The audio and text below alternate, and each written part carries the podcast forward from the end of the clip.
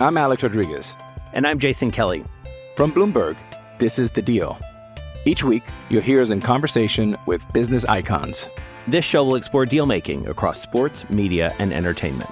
That is a harsh lesson in business. Sports is not And, uh, as simple you know, I- as bringing a bunch of big names together. I didn't want to do another stomp you out speech. It opened up so many more doors. The show is called The Deal. Listen to The Deal. Listen to the deal on Spotify. This episode is brought to you by Shopify. Whether you're selling a little or a lot, Shopify helps you do your thing, however you cha-ching. From the launch your online shop stage, all the way to the we just hit a million orders stage. No matter what stage you're in, Shopify's there to help you grow. Sign up for a $1 per month trial period at shopify.com slash special offer, all lowercase. That's shopify.com slash special offer.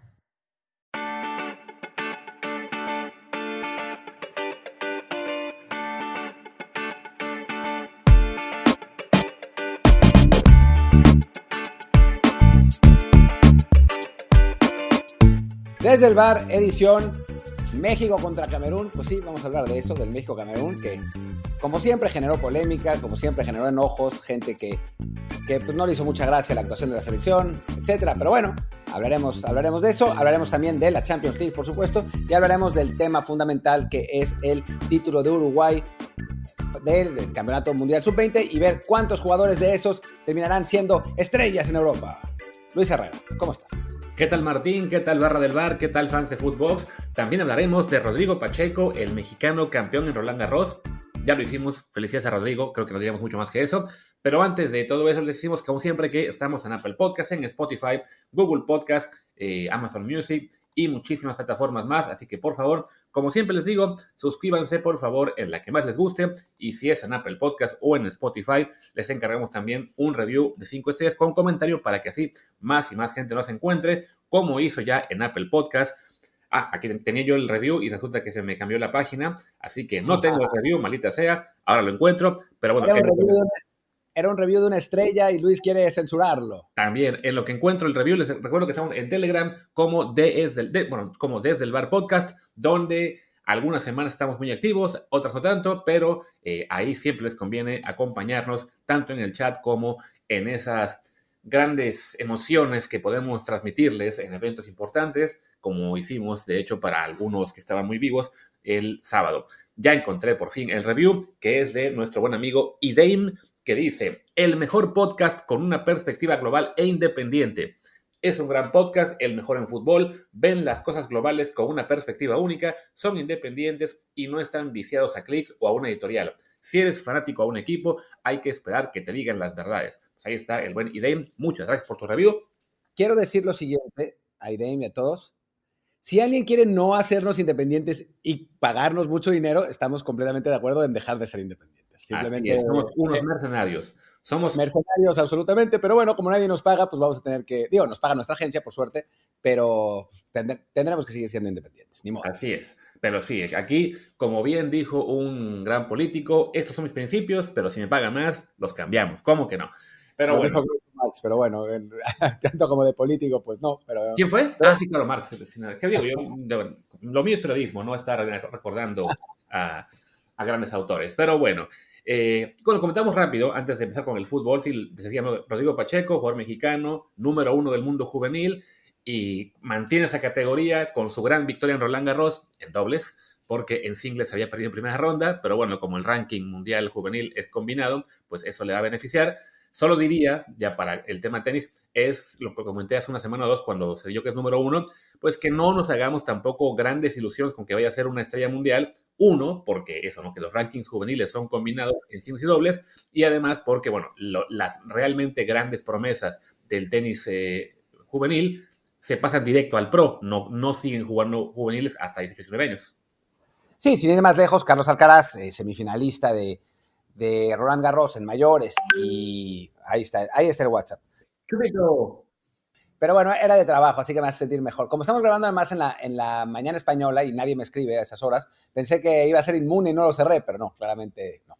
En fin, eh, bueno, me escribieron de Football Transfers, así que si quieren entrar a Football Transfers, vayan a nuestra página de eh, transferencias de fútbol. Pero bueno, en fin, el caso es que ¿En qué estaba? Ya me olvidé con todo este. Alcaraz y. Ah, Alcaraz. Sí, que Carlos Alcaraz, que es el semifinalista de Roland Garros, y bueno, para todos, digamos, la, nueva estrella del tenis, considerado para todos, ni siquiera jugó juveniles. O sea, no, no está ni rankeado en juveniles. Hace jugó cuando tenía 16, 17 años, y ahora que tiene 20, digo, nadie lo recuerda como el uno juvenil ni nada. Así que, digo, sí, lo de Pacheco está bien, y para nuestro nivel de tenis seguramente terminará siendo un muy buen jugador pero para la, práctica, pues no mucho, ¿no? Al punto que en Roland Garros, siendo el uno del mundo, fue eliminado en primera ronda por un gringo de 15 años, ¿no? O sea que hay, hay, digamos, hay que tomar las cosas con perspectiva, pero bueno, ganar Roland Garros en cualquier categoría, en cualquier modalidad, pues la verdad no es poca cosa y pues muchas felicidades a Rodrigo.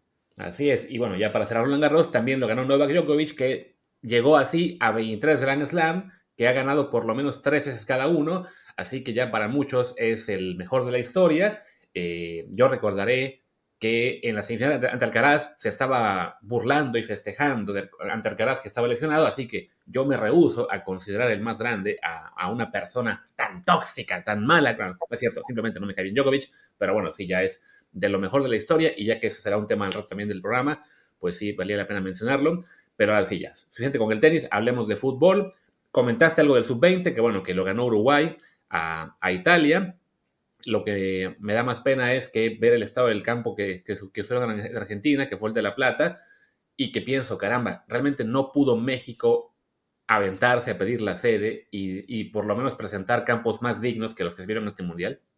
Increíble, ¿no? O sea, es, si se hubiera jugado el, el mundial de Indonesia como estaba pactado, seguramente las canchas hubieran estado mejor ¿no? Que, en Argentina. Y eso te habla del estado del fútbol local en Argentina, que sin embargo sigue generando un montón de talentos, así como Uruguay, mientras que nosotros tenemos mucho más, eh, pues mucho más infraestructura y no, y no lo podemos hacer por distintas razones que ya hemos hablado muchísimo, pero sí da un poco de envidia, ¿no? Sobre todo en el caso de, Uruguay, que pues siendo un país muy pequeño, un país que, con más desarrollo que el nuestro, pero bueno, tampoco tiene una, una gran base, tiene un, un nivel de fútbol pues superior, una cultura deportiva muy superior eh, y una pasión, digamos, una mentalidad futbolística también superior, ¿no? Entonces, pues los resultados tampoco son tan sorprendentes.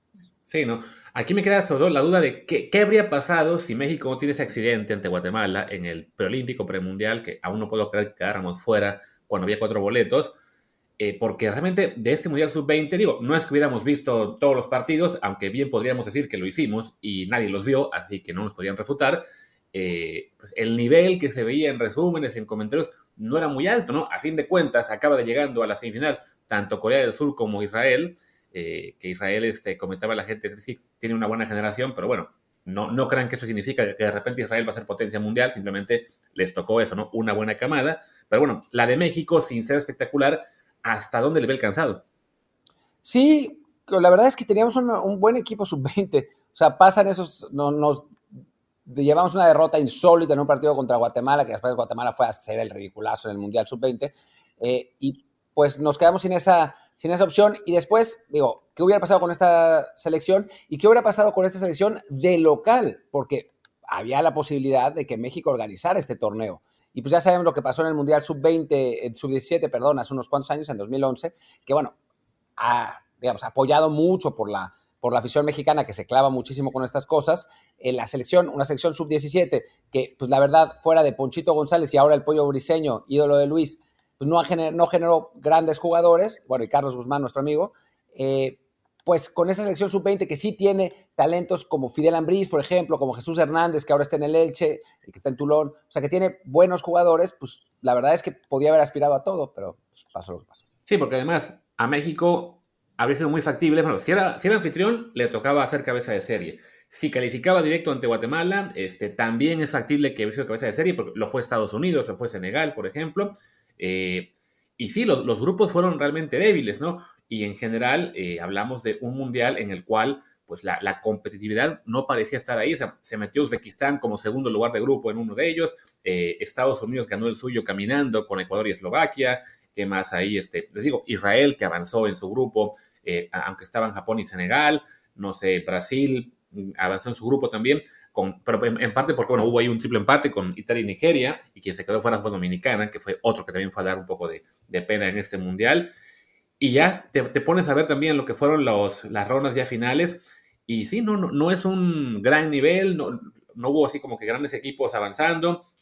Digo, a Brasil, que lo echa Israel, llega a Uruguay eh, eh, dejando en el camino a, a, Gambia, a Estados Unidos, al propio Israel y luego le gana a Italia. O sea, para México, la posibilidad de haber hecho algo interesante, de por lo menos llegar a cuartos de final, como hizo Estados Unidos, pues habría sido eh, buena, pero bueno, ni modo, no se pudo y desafortunadamente nos queda esa espinita de que primero, no haber calificado en un premundial que estaba cantadísimo para hacerlo y luego no haberse animado la federación a pedir la sede cuando la mejor alternativa que encontró la FIFA fue Argentina, que pues francamente en infraestructura está lejísimos de México.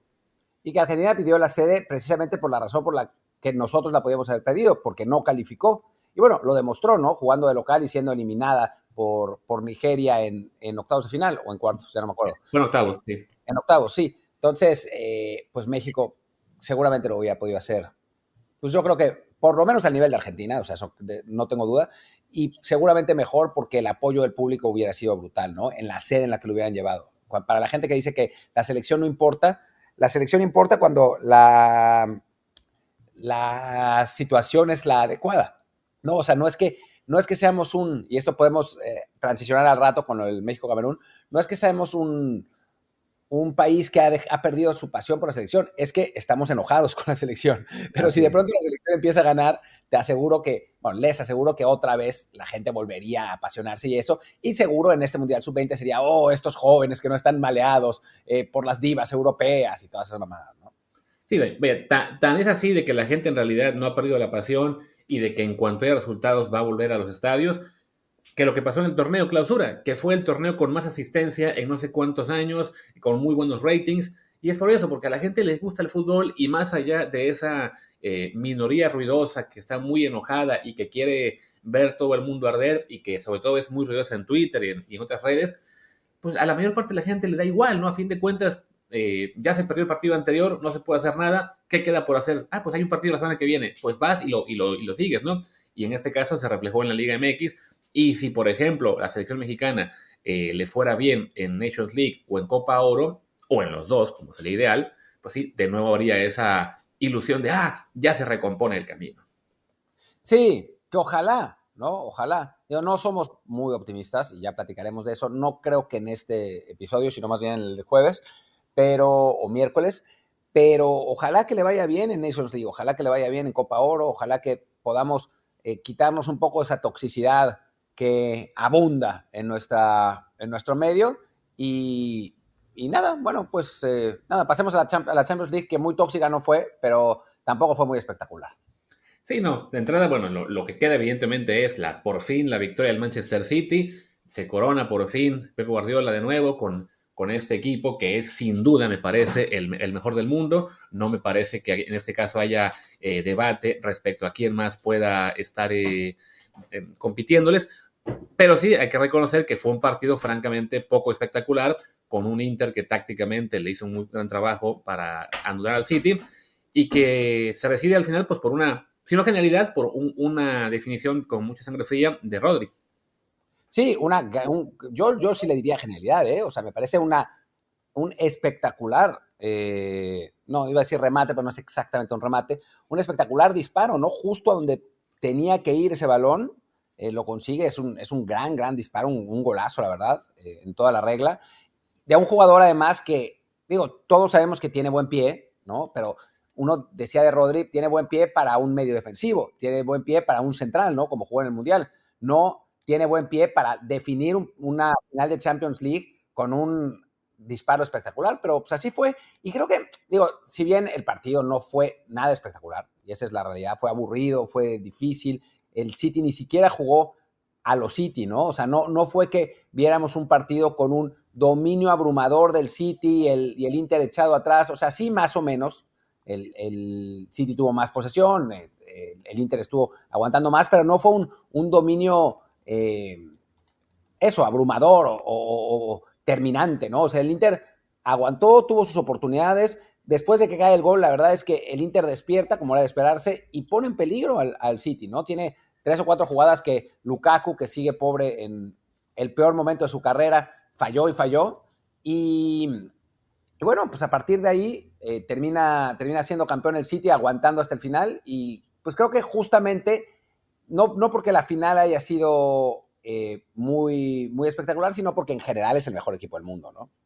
Sí, creo que ya, ya es un equipo que, bueno, por plantear, por toda la inversión que ha hecho, que hablamos un poco más de eso, eh, ya llevaba muchos años tocando la puerta, ya había jugado la final ante el Chelsea, que también esperábamos que la ganara, y le jugó el Chelsea más o menos como le jugó al Inter, pero sí le logró eh, marcar en un contragolpe, eh, se había quedado en, la rayita el año pasado ante el Real Madrid de una forma increíble, pero que bueno, su dominio en la Premier League era tal que definitivamente sabíamos que era cuestión de tiempo que, se diera esto, porque sí, simplemente el, plantel que tiene, el técnico que tiene, el, desempeño eh, en lo que son torneos a, tabla general ha, sido muy constante, nadie más puede presumir eso, o sea, si acaso el Bayern Múnich, pero bueno, porque la Bundesliga es de menor competitividad que la Premier League, pero fuera de eso sí es, es, un, dominio que no se había visto en mucho tiempo y pues recibe esa justa recompensa más allá de que sí, que fuera una final poco, poco lucida ante un rival que además había llegado en gran medida por, por tener un camino asequible sin enfrentar a, grandes rivales, pero bueno, el City no tiene la culpa de eso, ellos ya habían echado al Real Madrid en la ronda previa, no me acuerdo quién les tocó en la anterior, que también había sido, creo yo, un rival importante. El Bayern. Ah, ahí está. Entonces, bueno, no, no, no hay mucho que reclamar, ¿no? En cuanto a que es que les tocó la final fácil. Bueno, pues a lo mejor sí era una final que debieran haber ganado por, por, con más holgura, pero ya habían hecho el trabajo antes de eliminar a algunos de los favoritos. Y, y sí, si acaso lo que sorprende fue en, la final, no tanto el trámite, así que el Inter jugó a lo que tenía que jugar, solamente a eso, y que fue por fin este gran disparo de Rodri lo que lo reventó, quizá lo que me sorprende más fue la gran capacidad que tuvo el Inter para echarse al frente y poner en verdadero peligro la, meta de Ederson. Hablamos de que ya habían tenido un gran susto en un error de, Akanji, que Ederson salva eh, cuando aún estaba 0-0, y luego ya con el 1-0 estamos hablando de, pues sí, las intervenciones de Lukaku, una bloqueándole el remate a un compañero y después desperdiciando una jugada clarísima de gol. De hecho, en expected goals tiene mucho más el Inter que el City. Eh, yo hubiera esperado con el 1-0, más bien el City hubiera aprovechado para dominar, bueno, para dominar y a la contra meter el segundo o el tercero. Es que, bueno, hemos hablado también ya del factor eh, mental y anímico del fútbol, ¿no? O sea, yo creo que cuenta en este caso también lo que hemos hablado muchísimas veces, eh, que es que el City, dentro de todo y con todos sus triunfos y, y dominio en la Premier League, no está acostumbrado a esto en Champions. O sea, el Real Madrid seguramente hubiera cerrado el partido sin, sin mayor inconveniente, pero el City es la primera vez que llegaba eh, a, estas, a estas instancias, es la primera vez que estaba en esta posición, o sea, veías a Guardiola y Guardiola estaba saltando nervioso, eh, cuando creo que es la jugada de Lukaku en la que se, o, la que pierde, la que pierde a Caña en la salida. Sí, La, foto que se volvió meme. Sí, esa. Sí, fue la de Kanji. La, la Kanji. Y obviamente también Pepe estaba cagado, o sea, en general muchísimo nerviosismo en el, en el City. Em, y normal, ¿no? Normal porque no están acostumbrados a estas instancias, por más ganadores que sean. Ya seguramente, si llegan la próxima vez, pues ya será otra cosa, ¿no? Como, como sucede con el Real Madrid, que pues cada vez que llega es otra cosa. Eh, pero, pero sí, pues es una final también, ¿no? O sea, es difícil ver finales que sean así, tan, eh, ¿cómo decirlo?, desbalanceadas y pues no pasó. Y fue, fue un partido emocionante y divertido. Dentro no, divertido no. unos últimos 20 minutos emocionantes y divertidos, así más, más bien. Sí, están tensos, ¿no? Que es, que es algo que nos gusta en un partido de fútbol, ¿no? O sea, queremos tener la duda de quién va a ganar, eh, más allá de que hubiera llegado el City como gran favorito, eh, queremos tener esa emoción al final de que una jugada lo puede cambiar todo. Y sí daba esa impresión, digo, qué pena que a Lukaku le tocara estar ahí en, en las dos, este, tanto en la que él bloqueó como en la que remató mal, porque, pues, de entrada porque le deja a él ese estigma, también recordando lo que pasó con Bélgica, eh, y bueno, porque si hubieran empatado el, Inter y se va a ese tiempo extra, quién sabe mentalmente cómo reaccionaría el City, ¿no? O sea, yo, yo mejor comentábamos en WhatsApp antes de que el Corsado ya 0-0, yo decía, a ver, pues me parece que tarde o temprano se va a cansar el Inter y el City debería poder este, resolver esto, también por tener mejor banquillo, pero tampoco tenía tantas opciones en la banca, ¿no? O sea, era, es, un, es, un, plantel, si bien superior a, los rivales, ya lo que le había quedado para jugar en este, en este partido, y sobre todo con la lesión de De Bruyne en el primer tiempo, eh, se podía complicar eso. Sí, sí, sí, no, no, estaba, no estaba tan cantado. Yo creo que igual hubiera ganado, ¿eh? O sea, sí siento que el City es, eh, bueno, no siento, o sea, por, por plantilla e incluso en, la banca, que no muchos jugadores, pero bueno, si tienes de pronto a, Kyle Walker y a Foden en, en, la banca, Walker que hubiera sido titular, pero, pero se lesionó, eh, y, y, Foden que entra por De Bruyne, o sea, se te lesiona De Bruyne, que es tu jugador más importante, digamos, ¿no? O sea, no sé si el mejor, porque está ahí la, la duda con Haaland, pero que el más importante, ¿no? Y metes a Foden, que es un talentazo, pues sí, ¿no? O sea, el Inter no tenía, creo que, a un jugador así en general, punto, ¿no? Ni a De Bruyne ni a Foden. Entonces, pues sí hay una diferencia, pero sí la verdad es que ese factor psicológico del fútbol pesa mucho y al, al Inter, digo, perdón, al, City le costó, le costó por eso. Yo creo que en un si este partido es en fase de grupos, lo gana el City 3-0 a su estilo, pero es una final. Y no, no, no, es lo mismo jugar una final que jugar un, un partido que no tiene, que no tiene importancia. Sí, de acuerdo. Creo que además este tema mental, ya al por fin ganar el City este torneo, es muy temprano para hablar de que va a, arrancar una, una, racha de títulos, pero sí le hace esto más favorito para los que vienen, sobre todo bueno, por lo que es un poco ya el, cambio de guardia que está pasando en el Real Madrid, porque el proyecto del Paris Saint Germain no terminó de cuajar y ya se les va Messi, también parece que se les va a ir Neymar, eh, habrá que ver si, si alrededor de Mbappé pueden construir un nuevo equipo, el, el Bayern Múnich pues, siempre va a estar ahí, pero bueno, como que es un equipo que, te aparece una vez cada cinco o seis años como, como contendiente realmente de primera categoría y el resto del tiempo se acaba quedando casi siempre en cuartos o semis. Bueno, y el fútbol, perdón que te interrumpa Luis, y el fútbol alemán está medio en crisis, ¿eh? O sea, estamos viendo lo de los últimos mundiales, que bueno, sabemos que, hay un, componente, que hubo, un componente ahí medio de azar en todo el asunto, pero bueno, pasó lo que pasó. Eh, y, y en, Champions el, Bayern ya estos últimos dos o tres años no ha sido tan poderoso y sabemos que el Bayern es un poco la selección alemana con refuerzos. Eh, entonces, pues sí, digamos que, que esto del Bayern pues preocupa un poco más a largo plazo, ¿no? Y lo que decías, perdón por la interrupción, creo que los únicos que pueden en este momento poner en peligro al City son el Madrid, porque siempre está ahí, y equipos de Premier. Lo que pasa es que en Premier están un paso detrás del City también. Sí, que además justo igual estamos en un momento en el cual la gran mayoría está en transición, ¿no? El Liverpool, que tuvo un año eh, bastante malo para sus estándares y que, bueno, que en Champions League realmente no compitió. Eh, el Chelsea, que está entre que hubo cambio de dueño y que compraron a 55 jugadores, no saben a dónde acomodarlos, no tienen un proyecto claro, quieren vender ya como a 10 o 15 los que tenían, tampoco se le ve como una amenaza a corto plazo. El United es en teoría el que podría quizá consolidarse poco a poco ahí de la mano de Ten Hag, pero había caído tanto como, como rival que, que, no se espera que ya esté el próximo año compitiendo por la Champions League eh, entre el grupo de principales contendientes.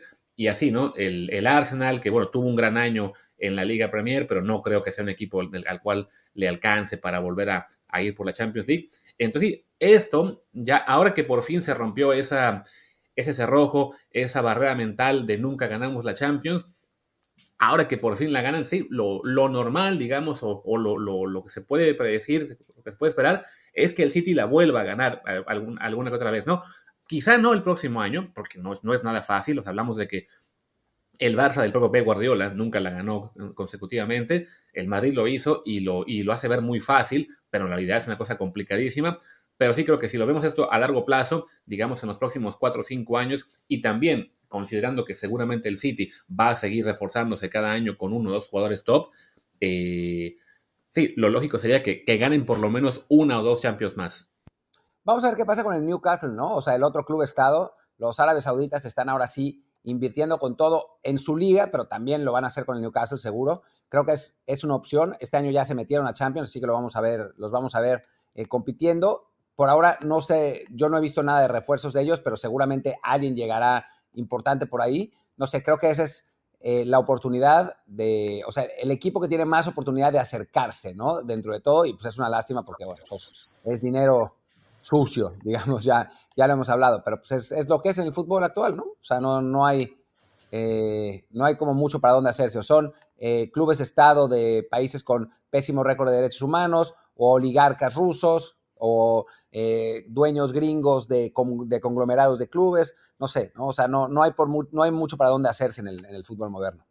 Sí, que es además parte de lo que ha sido en estos dos días, bueno, y en general desde que existen el City y el PSG la, gran excusa o el gran lamento de, de, fans de clubes más tradicionales de que es que son clubes de Estado.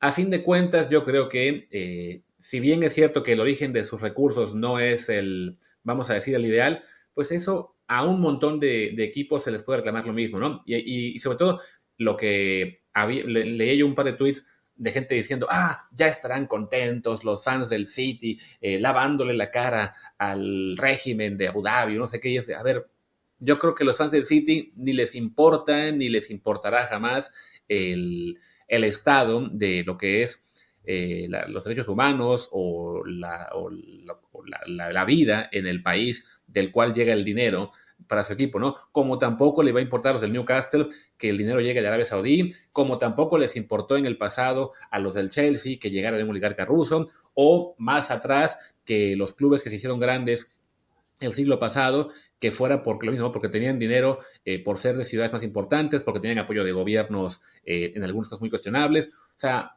son muy pocos los equipos, quizá ninguno, que no tengan esa mancha en el historial de, ah, recibieron un apoyo económico eh, importante que les ponía en ventaja sobre el resto, ¿no? O sea, el, el, Madrid y el Barcelona no son grandes simplemente porque nacieron grandes, ¿no? Es porque eran los clubes de las ciudades más grandes, los que tenían eh, mayor acceso a, bueno, de entrada, más afición, o sea, que, sus estadios se llenaban antes, que tenían mucho más dinero por ese tipo de recursos, porque también hay ahí una historia negra con Franco en la cual vamos a estar eh, involucrados. Entonces, pues la, la, la, mayor parte de la gente lo quiere ver fútbol y quiere ver buenos equipos. Y sí, el origen de, de dónde llega cada club, eh, pues no, no puede ser la única excusa para decir, ah, no quiero que gane este, ¿no? O sea, sí. No, Franco, Franco, perdón, en el Madrid y el Barcelona, Franco y los gobiernos locales. Sí. O sea, las ayudas que han tenido el Madrid y el Barcelona de los gobiernos locales han sido brutales. O sea, la, la ciudad deportiva del Real Madrid fue, eh, eh, digamos, es consecuencia de un chanchullo en cuanto a terrenos, les, dieron los terrenos gratis, o sea, la, la, la, antigua ciudad deportiva que tenía el Madrid se la vendió a el gobierno español y el gobierno español, además del dinero, a cambio les cedió gratis los terrenos en donde están ahora. Entonces, digamos, fue una, una, operación financiera perfecta para el Madrid y el Barcelona ha recibido un montón de ayudas de, del gobierno catalán y bueno, lo que habíamos hablado de Franco, o sea, a ver, los, digamos, el fútbol y la popularidad del fútbol y el tamaño del fútbol atrae a personajes poderosos y normalmente esos personajes poderosos pues no es que hayan llegado a esas situaciones de poder de la manera más ética posible. Esa es la realidad, ¿no? O sea, los fans hoy quieren eh, ponerse en, en, su, subirse en su ladrillo de, de honestidad valiente, para reírnos un poco, pero en la práctica todos tienen cola que, le pisen. Sí, el gobierno de Arabia Saudita es mucho más una mierda que el resto, partamos de ahí, pero, pero en general todos, todos tienen, como dicen en Argentina, el culo sucio, ¿no? O sea, no hay, no hay para dónde hacerse. Sí, no, y hablamos no solamente de los clubes españoles, también clubes ingleses, en Italia, bueno, el Milan de Berlusconi, que veo ahora con cierta alegría que se acaba de morir el, el dueño, Berlusconi. Eh, ¿Murió Berlusconi? Acaba de morir, bueno, murió hoy, o sea que tenemos ahí un motivo para eh, no celebrar, pero bueno, por lo menos este, ahí está esa mención de, de, del dueño del Milan, que bueno, uno, un hombre muy poderoso en Italia, que fue incluso primer ministro tres veces, o sea, que, que definió la política italiana del siglo pasado y, y buena parte de eso también. Y, claro, su, su, influencia también se vio en lo que era la construcción de ese Milan todopoderoso, ¿no? Entonces, bueno, para ir cerrando ese capítulo, sí creo que se podrá cuestionar el tema del City, de cómo han manejado el tema del fair play financiero y de que a lo mejor están pasándose muchas reglas por el, por el arco del triunfo, sí, pero no, no vengamos con baños de pureza como si otros clubes que también son grandes y que ahora se ven amenazados por esta existencia del City, del, del Paris Saint-Germain, del Newcastle, no hubieran tenido también en su momento eh, grandes ventajas sobre el resto. Y claro, pues en su momento no había fair play financiero. Y dicen, ah, bueno, pero no, yo no me lo pasé. Bueno, no te lo pasé porque no existía. Tampoco es para hacerse tan locos como, como de que en su día estuvieran recibiendo lo mismo dinero el Real Madrid y el Alcorcón, ¿no? Y ya para cerrar con el tema Champions, yo diría que hablemos un poquito de Pep Guardiola, que bueno, tú y varios más ya lo dan, lo, lo, consolidan esto para él como el mejor técnico de la historia. Yo todavía tengo mis dudas, sin dejar de reconocer que es, por supuesto, un excelente entrenador de lo mejor de esta generación. eh, pero pues sí, siempre quedará ahí un poco el, el ¿y qué pasaría si estuviera dirigiendo en clubes que no son el más poderoso de su país, ¿no? Pues sí, pero también, o sea, si partimos de eso, ¿qué, qué hubiera pasado si Messi hubiera jugado en el Bolton Wanderers, ¿no? Lo O sea, Chelsea. Sí, claro, que eso es lo que pasa con los técnicos, ¿no? O sea, lo que pasa es que Guardiola tiene la ventaja, desventaja de haber sido ido en el Barcelona y empezar ahí, ¿no? Pero su, su primer trabajo en Barcelona fue para estándares del Barcelona, ¿no? o sea, no, no de otros equipos. En un, en un equipo que había llegado sin haber ganado nada, eh, creo que había terminado en cuarto lugar con muchos problemas la, la temporada anterior con Rijkaard, eh, corrió a Deco y a Ronaldinho, que eran eh, pues los, las grandes estrellas de ese equipo, eh, tuvo problemas con Eto'o, eh, configuró un equipo basado en, en ese, en, en esas fuerzas básicas, o sea, Xavi ya iba de ca- de- en camino de salida y, y lo, lo regresó, o sea, creo que, que tiene lo suyo, pero para mí, para mí Guardiola ya era el mejor técnico, no sé si de la historia, o sea, no lo sé, quizás sí, pero por lo menos del siglo, y es porque cambió el fútbol, ¿no? O sea, la manera en la que se jugaba antes de Guardiola y la manera en la que se juega después de Guardiola es muy diferente, ¿no? O sea, ese, eh, bueno, juego de posición, digamos, el tiki-taka para, para los, eh, digamos, en, en la, en la vulgarización, em, es, es algo que pues no se conocía, no se jugaba así, no, no, no existía el, el fútbol como, como lo planteó Guardiola. Y ahora todos los clubes, incluso los, los clubes que juegan a la contra, juegan con, con eh, básicos de, de juego de posición, ¿no? De- después se ha, se ha ido adaptando eh, de muchas otras maneras, ¿no? Peri- Periodización táctica y, y, en fin, ha habido un, un montón de cosas, de cosas distintas, pero la base de lo que, del fútbol actual en general, creo que la tiene Guardiola, ¿no? La, la hizo Guardiola. Entonces, me parece que si a eso le sumas, porque, a ver, Guardiola es un técnico revolucionario, pero también ganador. O sea, no es como Bielsa, que es un técnico revolucionario, pero pues que no ha ganado nada, también por su elección de clubes, pero no ha ganado nada. Guardiola creo que ha juntado esa parte de revolución con la parte de triunfos. También tomando en cuenta, por supuesto, que eh, pues, lo ha hecho en clubes extremadamente poderosos. Sí, que a fin de cuentas, bueno, pues por algo lo buscan, ¿no? O sea, los clubes poderosos quieren tener entrenadores de primer nivel y claro, Guardiola es, eh, lo fue en su día cuando se fue del, Barcelona, pues fue muy apetitoso para el Bayern Múnich, se lo llevaron, ganó todas las Bundesligas, se quedó corto en la Champions League, pero bueno, siempre estando ahí en semis, ahora con el City igual, ¿no? Llega y, y consolida ese proyecto que ya estaba en ascenso, sí, evidentemente con muchos fichajes y todo eso, pero bueno, hablamos hace poco del Chelsea, que es un equipo que está tirando dinero para, por esa, esa siniestra, y si bien ha ganado dos Champions League en la última década, no ha mostrado nunca ese dominio que sí tiene el City en la Liga Premier y que ahora se podría consolidar un poco en la Champions League. Yo creo que para, además para Guardiola es factible que, o sea, ahora mismo es muy debatible si es el mejor o no de la generación, la historia, lo que sea, pero conforme se acumulen y se acumulen más títulos, pues va a pasar como pasó por ejemplo con Tom Brady el americano, ¿no? Que se, se hablaba de que si era o no el mejor cuando llevaba cuatro años Super Bowl y ya cuando llegó a siete no había discusión, ¿no? Guardiola ahora ya es el segundo técnico más Champions, que tiene tres, eh, solo está abajo de Ancelotti, que tiene cuatro, ese también el segundo técnico más títulos en la historia, con 35, por debajo de los de 49 de Ferguson. Si en cinco años gana otros 15 títulos, incluidas tres Champions, pues igual ya no habrá discusión, va a quedar ahí por encima de todos los demás. Sí, me parece que, que, que sí. Yo creo que, que ya lo está, ¿no? O sea, dicen, alguien, alguien me decía en Twitter que, o sea, apenas ganó tres Champions, hasta Zidane lo hizo. Y es como, güey, o sea, hasta Zidane. O sea, no mames. Como, como si fuera tan fácil. O sea, se cuentan con los dedos de la mano los técnicos que han ganado eh, tres Champions. Dicen que hasta Zidane, porque pues, obviamente el Real Madrid no fue un equipo revolucionario tácticamente, y no lo fue.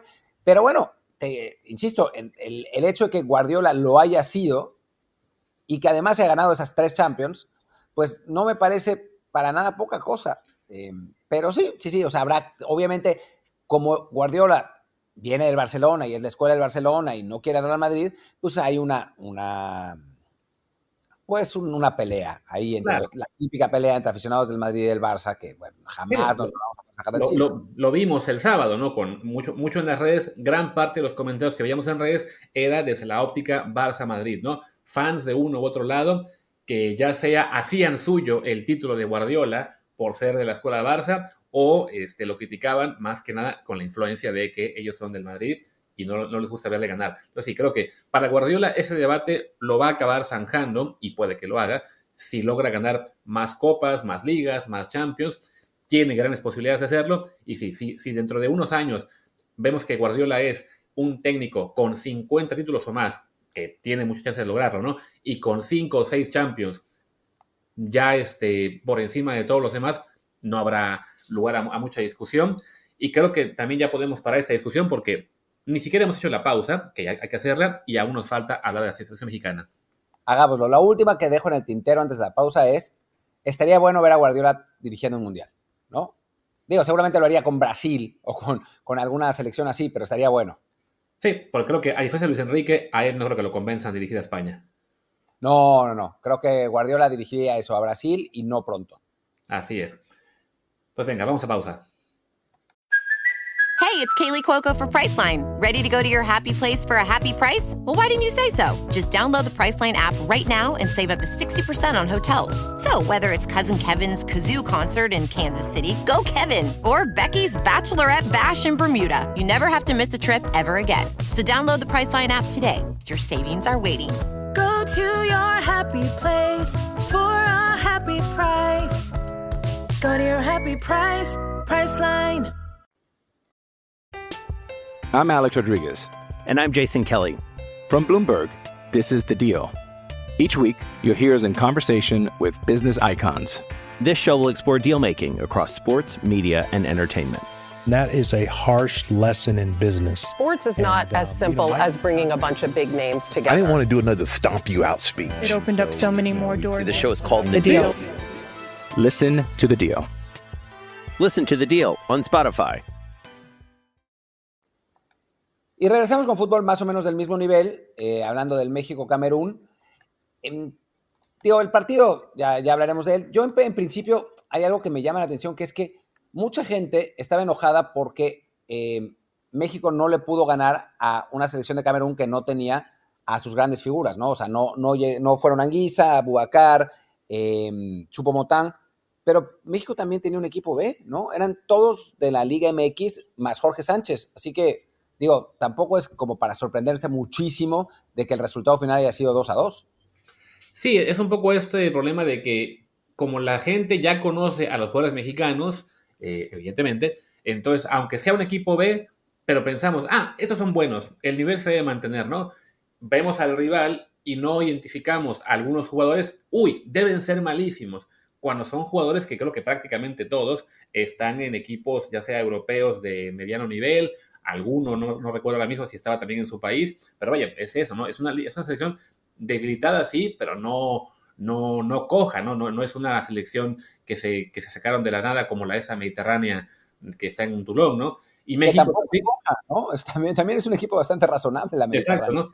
Digo, y, bueno, y México en ese caso también eh, ma- mandaba a un equipo con muchas ausencias. Digo, de- del once titular, digamos, base, estaba así Luis Chávez, estaba Gallardo, estaba en teoría Jorge Sánchez, aunque su, su lugar está cada vez más dudoso, y ya, ¿no? O sea, todos los demás son jugadores que o bien están buscando ganarse el puesto o van de salida un poco, como el caso de Néstor Araujo, que tuvo un desempeño aceptable en esta fecha FIFA, bueno, en esta, este par de partidos, pero vaya, ya empezó muy la cosa, incluso cuando en el calentamiento se lastima a Acevedo y que parece que puede ser grave. Sí, parece que tiene una lesión de, hombro. Además, qué raro. la- lastimarte en un calentamiento el hombro es, es como impensado. O sea, uno normalmente se, se- se lastima, no sé, eh, un tirón o algo, algo muscular, pero el hombro debe haber caído mal en una de esas atajadas de rutina que hacen antes de, eh, mientras calientan. Una, una lesión rarísima y que además, curiosamente, y digo curiosamente porque después de- del primer partido que Malagón lo había hecho muy bien, pues no lo hubiéramos dicho, termina afectando esa, esa lesión porque Malagón se traga un gol eh, pues muy, digo, desafortunado y, y, pues muy primitivo, ¿no? Em, pero bueno, si quieres, hablemos, hablemos un poco de, de- del trámite del juego de, de principio, donde México pues tuvo, volvimos a, a esa, a esa idea de posesión estéril, ¿no? O sea, muchos Sí. toques, ahora con, con el 5-3-2 que está, con el que está tratando de jugar eh, Coca, de nuevo, pues volvimos a lo, a lo de siempre con una selección camerun- camerunesa que tiene las características que le suelen costar trabajo a México, ¿no? Eh, verticalidad, potencia, eh, altura, sin duda, fuerza física. Esta vez a balón parado no sufrimos tanto como otras, pero las, digamos que las otras cosas que nos hacen normalmente sufrir, que son esas características, pues sucedieron, ¿no?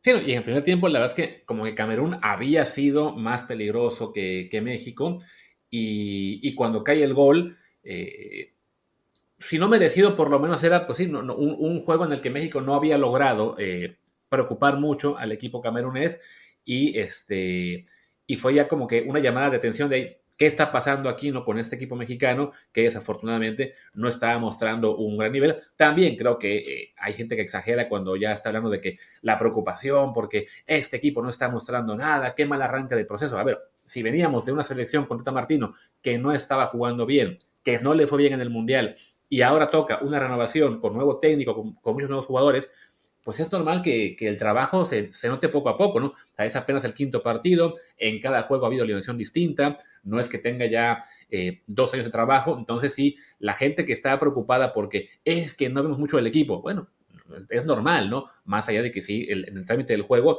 era un poco preocupante lo que estaba viendo.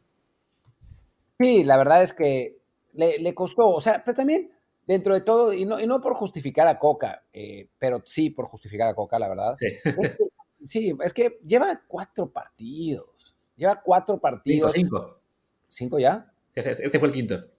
Ah, bueno, cinco partidos. Lleva cinco partidos. Además, invicto, insólitamente. Pero bueno, eh, lleva cinco partidos. No es, o sea, pedirle que tenga un estilo definido con, jugadores con los que no entrena, o sea, que, que tiene muy poco tiempo de entrenamiento, es difícil, ¿no? Además, está tomando, digamos, la valiente idea dentro de su propio concepto, de cambiar el esquema de juego que ha tenido la selección durante los últimos ocho años, ese 4-3-3, ¿no? O sea, está cambiando a, línea de cinco y pues la adaptación requiere tiempo. Sí, hay cosas que la verdad pues son medio imperdonables, como el hecho de que juguemos con, eh, con tres centrales, con cinco defensas y nos lleguen con total facilidad. O sea, bueno, pues eso no es ideal, ¿no? Claramente. Eh, pero también, no sé, o sea, creo que el hecho de que o sea, Coca está pagando las ineptitudes de los directivos, me parece, porque pues, el tipo está haciendo su chamba dentro de lo que puede, ¿no? O sea, no, no creo que haya hecho nada como muy controvertido, nada muy malo realmente, pero pues, como la gente está enojada con los directivos, pues le dan al, juego de la selección que es, por el momento, para mí, normal. Sí, porque además, como Coca no era la, la opción preferida de nadie, había quienes hablábamos de Almada, en, cuanto a los que están en, clave Liga MX, había los que estaban haciéndole porras echándole porras a, al Pío Herrera, también habíamos quienes pedíamos este, a un técnico de fuera, en particular a Bielsa. Entonces, Coca, básicamente, a él lo querían Idarragorri y los fans del Atlas y, poco más, ¿no? Entonces, llega con muy poca eh, aprobación, con muy poco apoyo popular y claro, a eso le sumas todo el pasado reciente de la selección, el enojo con los directivos, y sí le pone una situación de mucha fragilidad, pero sí, como dices, está no solamente arrancando el proceso, sino además cambiando la forma de jugar, pasando a esta línea de tres, dejando atrás el 4-3-3, yo, para bien o para mal, eh, pues ese cambio tomará tiempo, ¿no? O sea, a mí en particular no me gusta mucho eh, el, acomodo que está haciendo, pero bueno, eh, él tiene su plan y quizá en un año hayamos visto ya un, pues un mejor, un, sí, un mejor desarrollo de los partidos y digamos, vamos así, pues, sí conviene que tengamos tres centrales, sí conviene más que tengamos este, este parado, pero bueno, eso, eso, lleva evidentemente tiempo y trabajo que no ha tenido, ¿no? Esperemos que, que lo tenga, porque tampoco sería ideal que México pierda ambos torneos en el verano y tengamos que buscar otro técnico el siguiente semestre, porque además ya sabemos cómo sería, echan a Coca en, en, julio y eligen al siguiente hasta diciembre, pero bueno, por ahora, pues sí, es una, son complicaciones normales para un equipo que está parado y diferente y con jugadores que, bueno, estaban muy acostumbrados a jugar de una manera, con algunos compañeros que ya no están. bueno, en el primer gol de Camerún, este, además fue una jugada bastante buena de los cameruneses. No, no, no es que haya sido ahí un, gravísimo error o que tomaran. No, pero sí hay un error, eh, güey. Eh, hay un error en la salida de Romo. Sí, pero, la jugada a fin de cuentas, o sea, no, no, es que el error caiga, eh, ¿cómo se dice? Y el gol caiga en tres segundos. O sea, sí, hay un error en la salida y Camerún ya logra un, este, una, una, buena combinación en la que participan cuatro jugadores. Entonces creo yo que también tiene su mérito. O sea, más allá que, además, el error de Roma fue en medio campo. Sí, pero bueno, es, es, un error en la salida. Creo que también Araujo ahí eh, pierde la marca. Pero bueno, pero eso creo que da más razón a, lo que estamos diciendo, ¿no? O sea, errores individuales son corregibles. O sea, me preocuparía más que, que los, que los goles hayan llegado, o sea, por ejemplo, los, los pinches balones parados eh, que tanto nos costaron contra Guatemala, que además solo a México puede pasarle que sufre el balón parado contra Guatemala y no contra Camerún, que son mucho más altos, es, insólito. Em, pero son errores corregibles, ¿no? O sea, a final de cuentas. Y, digo, la ventaja también de México es que, digo, no es poca cosa, tampoco es para celebrarlo, pero no es poca cosa, que es recuperarse dos veces de ir en desventaja y sobre todo la segunda, que es con un error pues eso, infantil absolutamente del portero, ¿no? Es la, la, cuando, cuando eres portero te enseñan técnicamente, técnicamente qué tienes que hacer con una, de esas, con una de esas jugadas para que no se te vaya por debajo de las piernas y a Malagón se le olvidó. Sí, pero antes de eso había llegado el, gol del empate, además, bueno, obra de Israel Reyes, que remató con más frialdad que cualquiera de los nueve mexicanos eh, recientemente, fue además es un tiempo de cooperación, y sí, cuando parecía que México ya empezaba a reponerse, que empezaba a tener ya más control del juego, llega ese gravísimo error de Malagón, un Malagón que recordemos ni siquiera iba a jugar ese partido, que tiene que entrar de, último minuto por lesión de Acevedo, pero que no se excusa. A fin de cuentas, este error ocurre ya en la segunda mitad. le llega a pasar al minuto 3 y un poco como que lo entiendes de, bueno, estaba frío, no, no estaba concentrado, no había hecho su ritual o lo que tú quieras habitual previo al, al juego, pero sí, ya cuando cae este, este gol del equipo camerunés, hablamos de que era que como el minuto, ¿por qué tenía apuntado? Ya se me fue. Esto fue al minuto 61. Pues sí, fue una acción muy desafortunada. Y también, bueno, un recordatorio de por qué el portero que está como titular fijo, pues lo está, ¿no? O sea, porque los, demás jóvenes o veteranos eh, también aún cometen errores, también aún tienen fallas de tanto en tanto. Entonces, con lo sencillo que es atacar a la coladera, bueno, pues los demás también se equivocan. O sea, no, es que tengamos un portero de clase mundial disponible. Pues, ¿sabes qué es lo que no entiendes, Luis? Y, es algo que, la gente debe entender, ¿no? Que es? cuando los patrocinadores te apoyan, claro. dejas de cometer errores. O sea, es gracias a los patrocinadores que Memo no comete errores y es el mejor portero de México. Si no fuera por los patrocinadores, seguramente sería malísimo y una coladera real, ¿no? O sea, creo que por ahí va y por eso los patrocinadores insisten tanto en ponerlo, porque son ellos que a los buenos jugadores. Sí, no, lo que me dio un poco de risa fue de que en la discusión que había en redes por, por el desterro de, de, Malagón y que, bueno, ya luego, luego empezó a haber gente que decía, bueno, pero es que Ochoa comete más.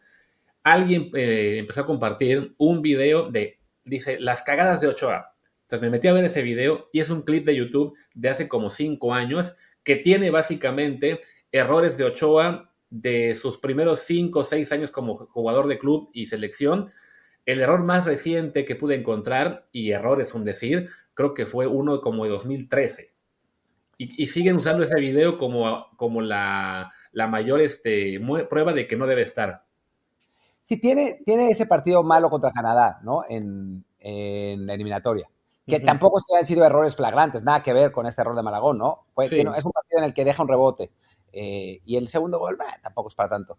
Pero, pero bueno, ese, es un, ese no es un buen partido de Ochoa. Pero fuera de eso, o sea, un error como el que comete Malagón hoy, ah, hoy, hoy no, pero bueno, ¿se entiende? Yo no recuerdo sino en 2010 contra Corea del Norte. Es decir, hace 13 años del último error de ese tamaño de Memo Ochoa con selección y todavía seguimos chingando, ¿no? Es, es muy loco eso. Sí, y además eso, ¿no? De que, o sea, es seguir recorriendo a, los múltiples errores que cometió con el América, este, que sobre todo en su primera etapa, aquel de la final contra el Pachuca. Eh, en, el, en, ese clip, la mayoría que, que ponían eran eh, jugadas con clubes, algunas todavía con el Ayacho o con el Granada, eh, algunas muy cuestionables también de que si eran error o no. Está un gol que repitieron como 14 veces, en el cual con selección de que un disparo que pega en el travesaño le rebota en la espalda y se mete, y eso es que eso no es un error, simplemente fue muy mala suerte y ya, ¿no? Que el rebote le cayera eh, como le cayó, ¿no? Pero bueno, es a lo que se aferra la gente con tal de seguir atacándole, pues cuando otros porteros mexicanos, en este caso Malagón, pues también, es que el, gran problema es que ninguno es un portero completo que tenga las garantías ya como para tomar el puesto. Pero bueno, ahí estuvo el error de Malagón en el 2 a 1. El resto del trámite del partido, bueno, pues con México empujando, con algunos jugadores mostrando mucha personalidad, en particular Eric Sánchez, que se, quería pelear con todo el mundo. Y afortunadamente para Coca y para que la gente se fuera contenta del estadio, y no tan afortunadamente para, Fernando Schwartz, este, pues cae el gol de México al 94 eh, en este remate de Kevin Álvarez. Pobre Fernando Schwartz. Es que ya había publicado, ya no me acuerdo cómo era el, el tweet, pero eh, qué triste ver a México perder con Camerún y pues no perdió. Así es. Ya luego respondió él, es que lo publiqué al 88, pues sí, ¿para qué lo publicas al 88? No, espérate que termines. Es como esa gente no que... de ganar la nota. Exactamente, ¿no? Pero bueno, cae el empate, cae el, gol de Kevin Álvarez. Eh, habrá quien haga ahí alguna relación de que qué curioso que fueron los goles de Israel Reyes y Kevin Álvarez, no diré por qué, pero bueno, 2 a 2 es el quinto partido de, de Diego Coca, dos victorias, tres empates. Eh, el propio Coca reconoció en la rueda de prensa que sí, que aún falta mucho por trabajar. Y, bueno, es eso, ¿no? En, términos colectivos hay poco que festejar, pero es normal, ¿no? O sea, habrá que ir dándole más tiempo a que el equipo se, consolide y entienda la idea de juego.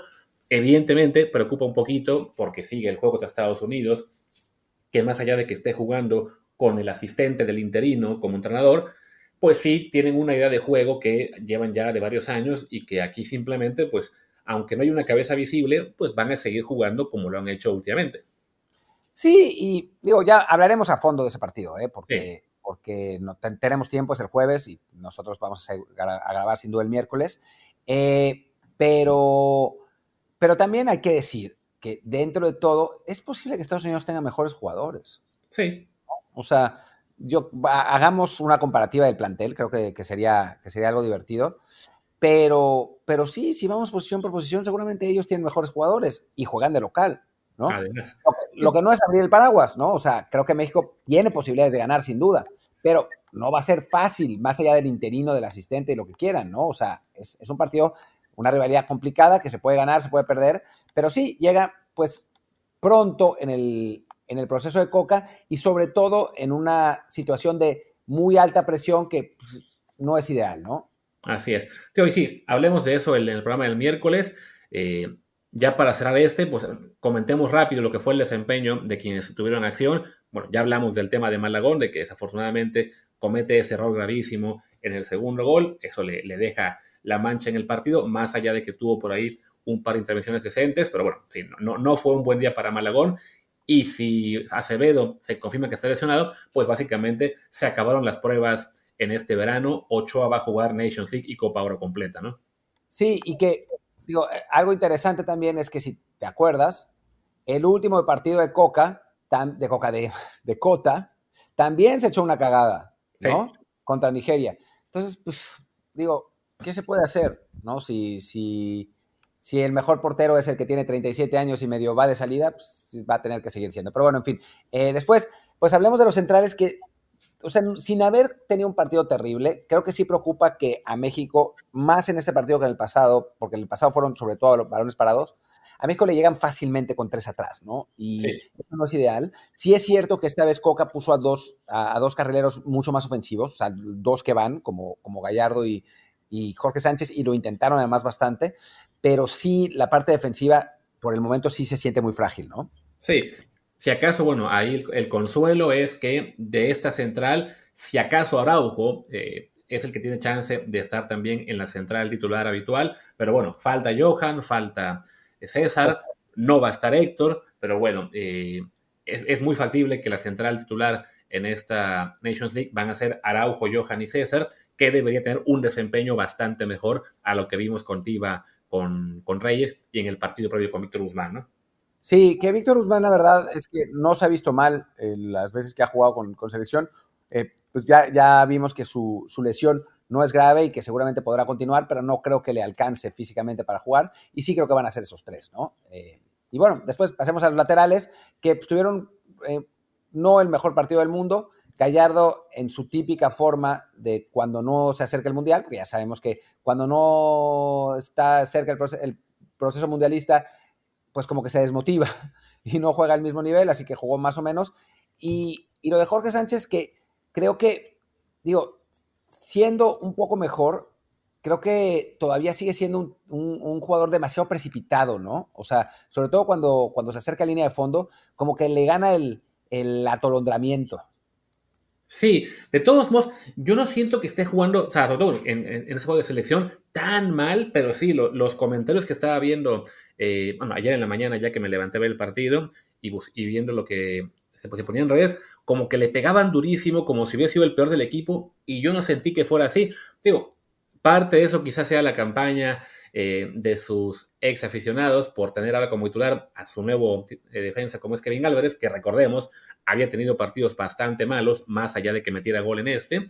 Eh, y bueno, y Julián Araujo, que habrá que verlo ahora que llegue de Barcelona, que recordemos, pues debe estar muy falto de ritmo al, al, no jugar en todo el semestre. Entonces, bueno, la posición está abierta y Jorge en este momento, aunque era el titular indiscutible, pues el haber tenido un año un poco irregular con el Ajax y ahora un desempeño también medio pobre con selección, le mete mucha presión, pero sí, yo siento que es una presión un poco exagerada. Sí, yo también. Creo que tiene que ver que sea americanista y que ya ni los americanistas lo defienden, ¿no? Entonces, eh, pues eso, eso obviamente no ayuda en, ninguna circunstancia. Pero bueno, en fin. Eh, y no, Kevin Álvarez, por Dios, no. Eh, pasemos Pero no, no, o sea, que no, que no se olvide que más allá del gol que le metió esta vez a Camerún, en selección ha tenido un desempeño en general bastante pobre.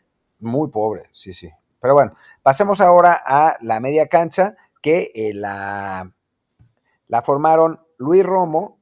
Y Luis Chávez. Luis Romo y Luis Chávez, ¿no? Jugamos, jugamos fue 5-4-1 al final, porque jugó sí, Antuna. Sí.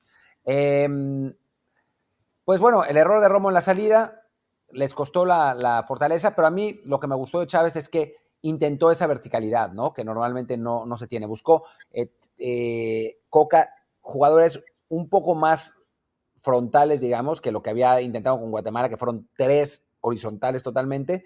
Y, creo que, digo, no ayudó muchísimo en la generación de juego, pero por lo menos sí en la, en la intención de, buscar más área, ¿no? Hay que mejorar todo eso. Sí, definitivamente, bueno, lo, de Chávez es claramente de los pocos jugadores ahí sí indiscutibles en la selección. Está el Tata, ahora este Coca. Esperemos que se vaya a Europa ya este verano para que termine de dar un, bueno, para que logre dar un salto mayor de calidad, pero sí creo que ahora mismo se nota cuando está o no está en la cancha. Luis Romo no ha vuelto a ser el de hace dos, tres años y ya cada vez veo más cuestionable que, tenga oportunidades, pero bueno, era un partido amistoso, se vale que prueben. Y después entró por él Eric Sánchez, que te comentaba yo, se quería pelear con todo el mundo, tuvo ahí un par de rosas con los cameruneses, sin tener un desempeño tampoco eh, brillante, ¿no? Sí, no, no, no, para nada. Después, por las bandas, eh, Antuna y Herrera, que Herrera para mí ha sido un poco la decepción de este, de este proceso también, se entiende, es muy joven, eh, son sus primeros partidos en selección, pero yo lo esperaba más desequilibrante, ¿no? No pensé que fuera a empezar los dos, francamente, me sorprendió. Se ve que Coca realmente le tiene mucha confianza, pero, pero no, no, no he visto una sola jugada en la que me haya mostrado el desequilibrio que muestra en Atlas, ¿no? Y, que eso preocupa un poco, poco. Y del otro lado, creo que Antuna, pues cada vez mejor, ¿no? Absurdamente. Sigue, o sea, Antuna es lo que es, ¿no? O sea, no, le puedes pedir más, pero dentro de lo que hace, pues es esa velocidad vertical, eh, ganando espaldas, eh, llegando a línea de fondo, tirando centros, que no te la da nadie más, ¿no? En el equipo. Y creo que hoy, si, si me das quién es el once tipo de México, y, voy a escribir una columna al respecto de eso el martes, Antuna está ahí porque no hay nadie más.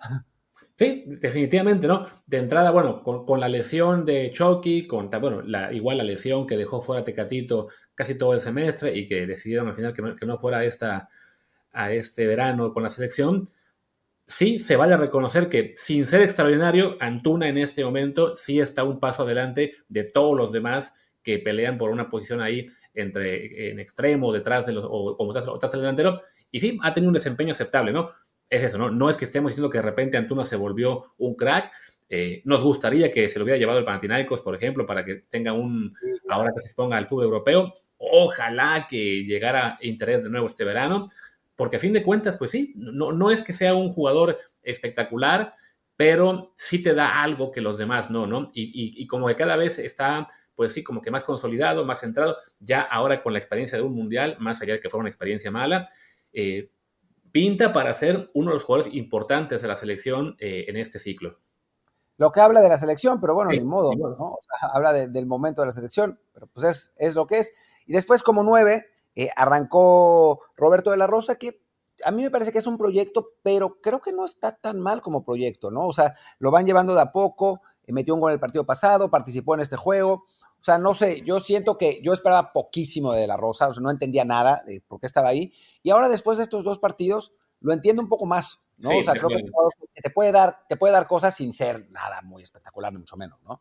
Sí, De La Rosa es un jugador, eso, es, coincido, es un jugador proyecto en una, además, en una posición en la cual no hay muchas opciones, en la que hablamos de que después de Raúl, Santi y, y Henry Martín, realmente no hay más, porque claramente Funes Mori no está considerado por, por Diego Coca, así que si bien se le va a criticar bastante, seguramente porque, bueno, en Pachuca no mete muchos goles todavía, eh, es, un, es un jugador muy joven, que la edad que tiene, que Coca ya lo esté considerando, es que algo ve, ¿no? Vamos a ver si termina por, por crecer y por ser un jugador más efectivo.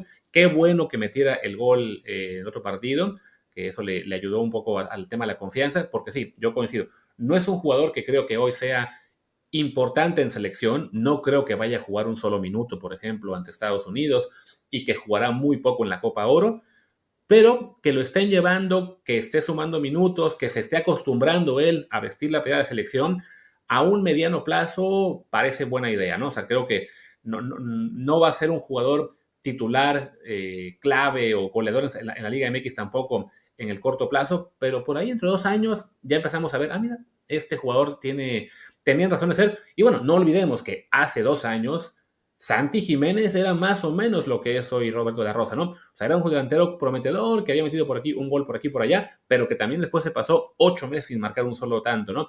Y de repente explotó y ahí está, ¿no? Ahora ya en el Feyenoord y con muchos equipos europeos siguiéndolo. Entonces, no digo que de la Rosa vaya a ser el mismo caso, pero se puede entender mejor por qué le están dando oportunidades.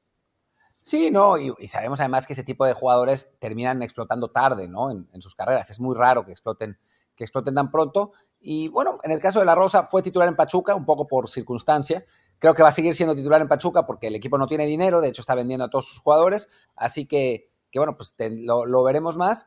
Y por el momento, digo, ya que no se fue a Oviedo, cuando parecía que se iba a ir para allá, que creo que es un error del Oviedo, uh -huh. eh, pero por el momento está, está ahí funcionando y está bien que podamos intentar tener una tercera alternativa en el ataque, ¿no? Después entra Henry Martín y entra bien y pone el, el pase del gol de, de Kevin de Álvarez, Kevin. sí, eh, pero, pero bueno, una tercera alternativa en, en, ataque pues no está tan mal. Así es. También entró el Piojo Alvarado por Gallardo, que en, en esta, que creo que el Piojo, tío, sin que sea santo nuestra devoción, no le hace ningún favor Coca al, estar ocupándolo ahí, tan, tan lejos del área, creo que es de los más perjudicados por este esquema de línea de tres y dos calleros que va a usar este Coca. También entró, eh, más, bueno, entró Kevin, que me, me hizo con el gol, entró Rick Sánchez, Charlie Rodríguez, que entró por Antuna, que es otro jugador al que creo que no le está ayudando mucho eh, el parado que quiere usar la selección, y entró Diego Laines, que pues francamente yo ni lo vi. No entró bien, tiró, tiró un centro pasado pues razonable, lo de siempre de Diego, ¿no? O sea, las pidió todas, le dieron algunas, pero no anda.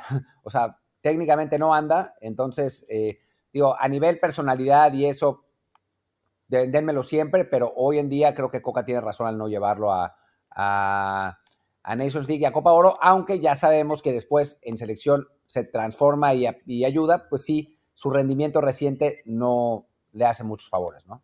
De acuerdo. Y bueno, como decíamos, ya del, de lo que será el partido contra Estados Unidos hablaremos el miércoles en la previa.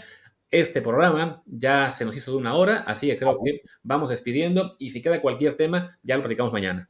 Digo, queda Tulón, que hoy ah, juega sí. México contra Australia. De hecho, cuando escuchen este programa ya habrá terminado el partido porque está por empezar. Eh, uh -huh. Empieza en 15 minutos de cuando nosotros estamos, estamos, terminando de grabar. Lo veremos y platicaremos. Esta selección que ya prácticamente está en semifinales tendría que pasar una catástrofe. Incluso perdiendo es muy posible que estén. Pero bueno, ya lo sabremos a ciencia cierta en dos horas cuando ustedes escuchen esto. Así es. Con ustedes claro. en esto, ya México ya calificó a semifinales. Porque sí, es eso, ¿no? O sea, falta que juegue contra Australia, pero la única combinación que le deja fuera es perder hoy ante Australia y por goleada además, y que en los partidos del martes sea que Panamá y Marruecos haya un ganador directo, y si fuera Marruecos, que lo hagan por goleada, y que Japón también golee a Costa de Marfil. Entonces es una combinación muy poco probable. Es más factible, ya ustedes sabrán cuando escuchen esto, que incluso le hayamos ganado a Australia o por lo menos sacado un empate y con eso ya estaríamos adelante en este torneo. Habrá que ver si nos puede tocar Francia en semis. Esperemos que no, aunque bueno, Francia apenas sumó cinco puntos